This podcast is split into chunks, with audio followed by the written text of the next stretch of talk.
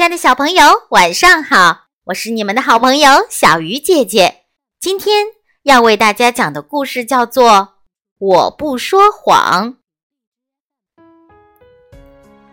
爸爸送给小脚丫一个飞盘，飞盘飞得好高啊！妈妈定了一条规则：飞盘不可以在屋子里玩。小脚丫爽快地答应了。话说这天，小兔子来小脚丫家做客。小兔子，我们一起玩飞盘吧。小兔子有点担心。小脚丫对自己的技术相当自信。小兔子看着快速盘旋的飞盘，忍不住拍起手来。就在这时，飞盘砸到了台灯，小脚丫吓呆了。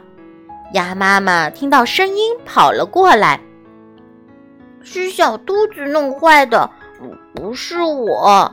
小脚丫低声说：“小兔子没伤到你吧？”鸭妈妈问。就在这时，小脚丫把飞盘藏到了床下。小兔子委屈地看着小脚丫说：“鸭妈妈，对不起。”吃饭的时候，小兔子没再和小脚丫说话。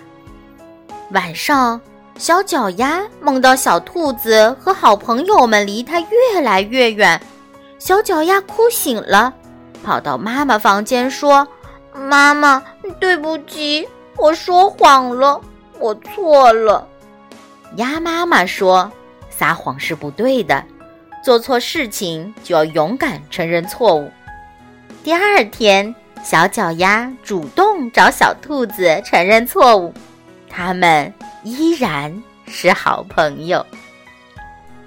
亲爱的小朋友们，生活中我们难免会做错事情，没关系，承认错误，及时改正，依然是好孩子哦。好了，小鱼姐姐讲故事，今天就到这里了，我们下次再见。